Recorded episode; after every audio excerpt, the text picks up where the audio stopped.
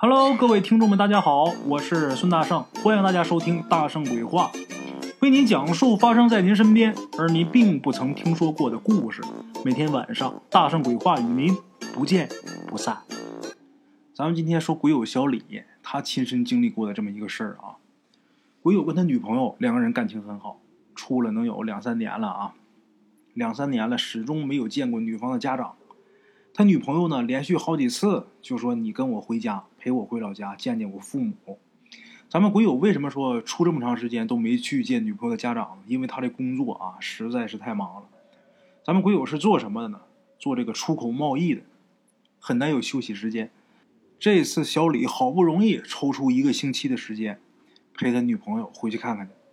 哎，他女朋友老家呀，在一个镇上，那个镇啊是一个古镇。民风淳朴，空气清新啊！常年都是这么忙忙碌碌的小李呀，准备在这儿好好休息几天，享受一下当地的各色小吃。小李的女朋友啊，她也难得回家一回。哎，这回回来呀，每天都忙着跟自己小时候的小伙伴见面叙旧，每天晚上都玩到很晚才回家。小李女朋友她父亲，也就是小李未来的老丈人啊，每次看见他们俩回来晚呐。都说他们俩就说这山里边啊阴冷，晚上啊别太晚回家。一个是外边凉，另外一个呀晚上回来太晚了，怕你们招不干净的东西。哎，小李跟他女朋友在当时那都是坚定的无神论者，对这些个言论呐根本就不以为意。哎，话说他们回家的第四天啊，两个人吃完晚饭以后啊，他女朋友的小学同学给他们打电话。就约他们俩呀去镇上唱 KTV。俩人去了之后，跟小学的这些同学这一伙人呐打打闹闹的，不知不觉又到了半夜才散伙。散伙之后啊，小李跟他女朋友是走路回去的，因为他们那个地方一到了半夜没有车可叫，你找不着出租车什么的。另外一个离得不远，走路走个半个小时也就到了。在路上走的时候啊，小李还跟他女朋友说呢。这回去你爸这又得唠叨了啊！俩人就这么走。小镇的夜色呢格外的幽静。俩人走到巷子口的时候啊，快到家了，就发现这巷子里边灯火通明，还有唱戏的声音。等俩人绕过去一看，怎么呢？原来是有这么一家死人了，办丧事这个镇子上有这么个风俗，就是人死了之后啊，要请戏班来唱戏。像这个死人请戏班这种事儿啊，全国各地哪都有，南方北方都有，不管是东南西南、东北西北哪都有。但是唱的剧种不一样。人老了之后嘛，嗯，因为是喜丧，沾点喜气儿，呃，请火唱戏的，这没什么问题。像东北唱二人转，到了西北唱秦腔，到了南方豫剧啊、越剧，哎，唱这些。当然，各地啊，现在演的各种形式，呃，都有变化，多少都变化，有融入这个现代元素的。有的呢，某些地方咱就不说是哪儿了啊，就把这些东西搞得就不伦不类。你说他是唱大戏的吧，他也不是；你说他是现代歌舞，他也不是。弄的那个土不土、洋不洋的、不堪入目的节目啊，太多了，现在比比皆是。我没见过的，咱不能说。大圣，我跟大伙说说我见过的啊，什么样的呢？在我们东北。某些地方不是全部啊，不是全部。某些地方有一种形式叫对棚。什么叫对棚呢？我简单给大伙介绍一下啊。死人了，你请戏班或者请古乐班请现代歌舞的民间艺术团来了，你不得搭台吗？搭一个台子吗？一个棚子，戏棚嘛。这个现在有的有钱人家，就是东北某地啊，有些有钱人家。在当地来说，在他们那个村啊，他算是有钱的。家里边呃，死人了，老人喜丧去世了，为了彰显自己家的实力，他请这个唱戏的请两伙。咱甭管现在歌舞还是二人转还是什么，他请两伙。请两伙来了干嘛呢？对棚，就是这两个戏台你对着打，看你们两伙谁演的好，给你们喜儿钱。哎，有打赏的，有有钱的给喜儿钱。给个五万六万的，啊，少的咱说也得一万两万的。这两伙人有这个钱啊，在这，那一个个那都红着眼睛演，拼了命演，就什么都给你往上上。一看着钱了啊，什么仁义道德呀，什么三观啊，先滚一边去吧！我先演挣钱。那么怎么评判哪伙演的好呢？就看底下这观众他看哪伙，看你这个目光是看哪伙，哪伙演就吸引人就好啊。这伙人为了钱，为了吸引人的目光，一点底线都没有，什么节目都敢演。最初的时候，这种形式啊，都是两伙乐队啊，吹喇叭、吹唢呐啊，或者你吹西洋乐、吹铜管，两伙对着吹，互相较量，哎，看着还挺有意思，都卖力气，还挺好玩。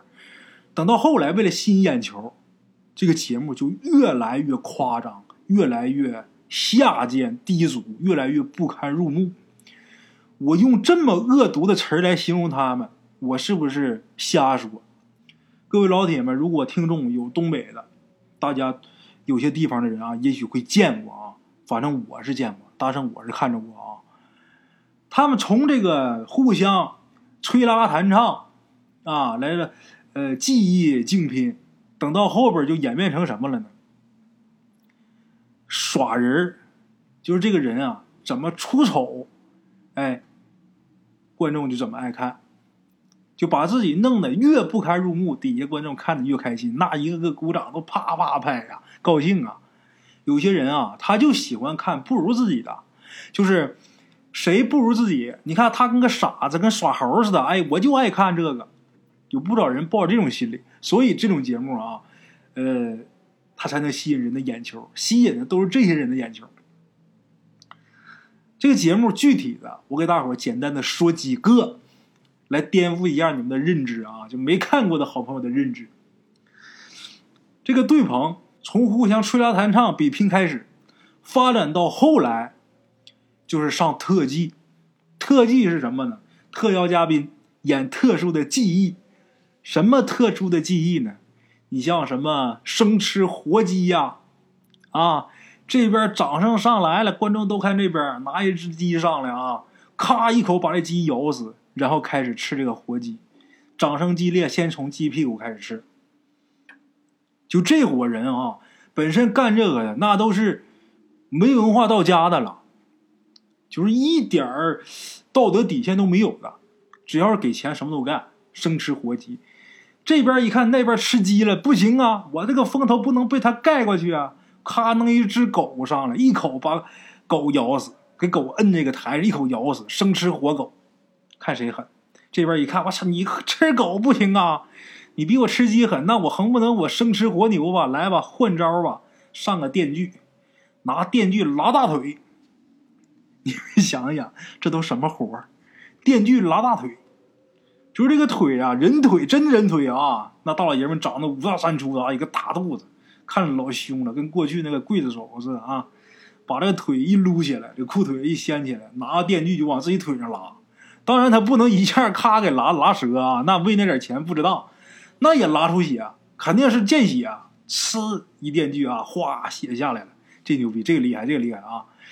这一边一看拉大腿的那边那不行啊，他拉大腿了，来我也拉，他拉一条我拉两条，就就演这个。等这些就没什么可演的。你拉大腿，你到后期咱说你不可能说拉脑袋，那没什么演怎么办？就开始涉黄了，弄一些傻姑娘啊，她不傻，他妈她比谁都精，只不过她就是不要脸，在台上啊开始脱衣服跳脱衣舞，就弄两个破灯啊，咱不知道那是什么年代的各种小球球灯在那乱转那种的，然后这些姑娘在台上开始脱衣服。有的好一点的呢，贴个胸贴啊，穿个内裤，这个三点遮上点就算不错的。有那个不要脸的了呢，那就干脆就什么都不穿了，啊！一开始是脱衣舞，等到后来，那我我我都不好意思说了啊，就有点脏我的嘴，我就不说了。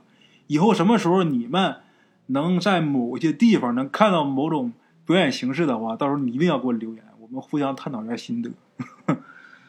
我就不明白啊，就这个东西啊，怎么就没有相关部门来管呢？你说，让孩子未成年看见这些东西，那将来他的三观会是什么样的？这个人啊，为了这点钱，能下贱到这种地步，我真是有点接受不了。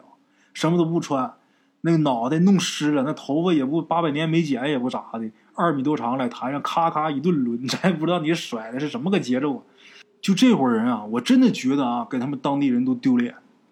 另外一个，就这个死人的这些个东家啊，花钱请这伙人来，我都不知道抱的是什么心理。虽说老人去世啊是喜丧，但是喜丧他也是死人啊。你说你请这个玩意儿来，对死者那是多大的不敬啊！哎呀，我说这些话，各位老铁们啊，不是说证明我大圣我有多么高雅，其实我就是一介俗人。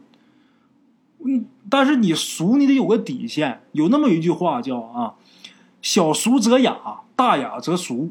什么是雅？雅家为雅，嘴里边说出来好的东西，这叫高雅。人骨为俗，人吃五谷杂粮，这叫俗。哎，你看啊，一个牙字一个家字，这字为雅，这东西不要可以。一个人，一个谷，这念俗。人不吃五谷杂粮，你得死。所以说，人可以不要高雅，但是人离不开俗，这个没问题。但是你小俗则雅，这个小它是有范围的，你不能什么事都干啊，什么事都干，你就有点不要脸了啊！我真的希望相关部门能出来制止一下这种事情的发生。我不知道说这种表演形式让未成年让孩子看见，他对这个世界的观念会是什么样的态度？他将来会成为什么样的人？哎，好了啊，说两句题外话，咱们言归正传，接着讲故事啊。咱单说小李跟他女朋友从 KTV 回家的时候，他不是到自己家巷口那儿看见有一家死人嘛，办丧事他们那儿风俗就是死人请戏班，当然人家唱的是越剧，人家没跳脱衣舞啊。这个小李跟他女朋友啊，打这家经过。就打办丧事这家人家门前经过，也没觉得什么。可是没想到啊，他俩刚绕进这个巷子，小李就感觉有这么一阵寒风从自己后背就吹过来，自己是打这个脊梁骨往上窜这股寒气儿。那会儿毕竟是大半夜，这巷子里边又黑，而且那边啊。还有唱越剧的，越剧我不知道大伙有没有听过啊？你们如果没听过的话，你们就想象，你们就想这个《楚人美》，这个山村老师大伙看过吧？楚人美他们唱那个戏，很像，很类似，都是以唱为主。这越剧也是以唱为主，这个声音呢，呃，很柔和。当然，你在这种环境下，你听就不是柔和，就瘆人了。哎，他俩现在这个身处的环境。特别像鬼片当中的情节。当然，小李他是个无神论者呀，但这会儿也觉着寒气森森，拿手攥着他女朋友的手，捏紧了，就拽着他女朋友往前走。走了一段啊，小李觉得不对劲儿。哪儿不对劲儿呢？这一路上，他这女朋友起先都是叽叽喳喳的，可是这会儿很长时间没说话，小李就拽着他，他女朋友就跟着他走。好像没有意识啊，就那么跟着他。因为当时这个巷子里边太黑，小李也看不见他女朋友的脸，他就叫他女朋友名字啊，但是女朋友没回答。小李当时就以为呀，这是吓着了，所以说就拉着他女朋友赶紧小跑跑出这个巷子。跑出巷子，到了有灯的地方啊，小李大吃一惊，看他女朋友这个面目不对，面部表情，目光很呆滞。叫他女朋友，他女朋友好像没听见、没看见他似的，也不回答，也没反应。更诡异的是什么呀？他女朋友啊，这会儿是翘着脚走路，翘着脚走。他女朋友当时啊，穿了一双三寸多高的那高跟鞋，恨天高。你说穿这个鞋翘脚走这么长时间？那是多难的事儿啊！你没练过芭蕾，估计这事儿够呛。那根本不可能啊！哎，他女朋友就这么翘着脚，打一开始，经过出事那家人家之后，就打那会儿开始，他女朋友开始不说话。等到这会儿看清楚了，那么这段路他女朋友就是一直这么走过来的。一想到这儿啊，小李吓坏了，把他女朋友背起来啊，就往家跑。还行，没把他女朋友扔那儿不管啊。等到家之后了，他女朋友他爸，小李的伯父一看啊，大惊失色呀，告诉你赶紧把他放下。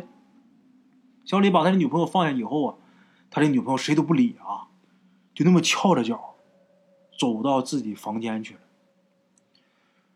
他对象的姥姥也在他对象家啊，也在小李他女朋友家。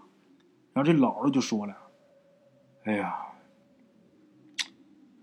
鬼垫脚了，你们把他看好啊，谁都别出门，你们也别出门，更不能让他出门，要么得出大事老太太说这么一句：“鬼垫脚了。”小李就问这姥姥，就说什么叫鬼垫脚啊？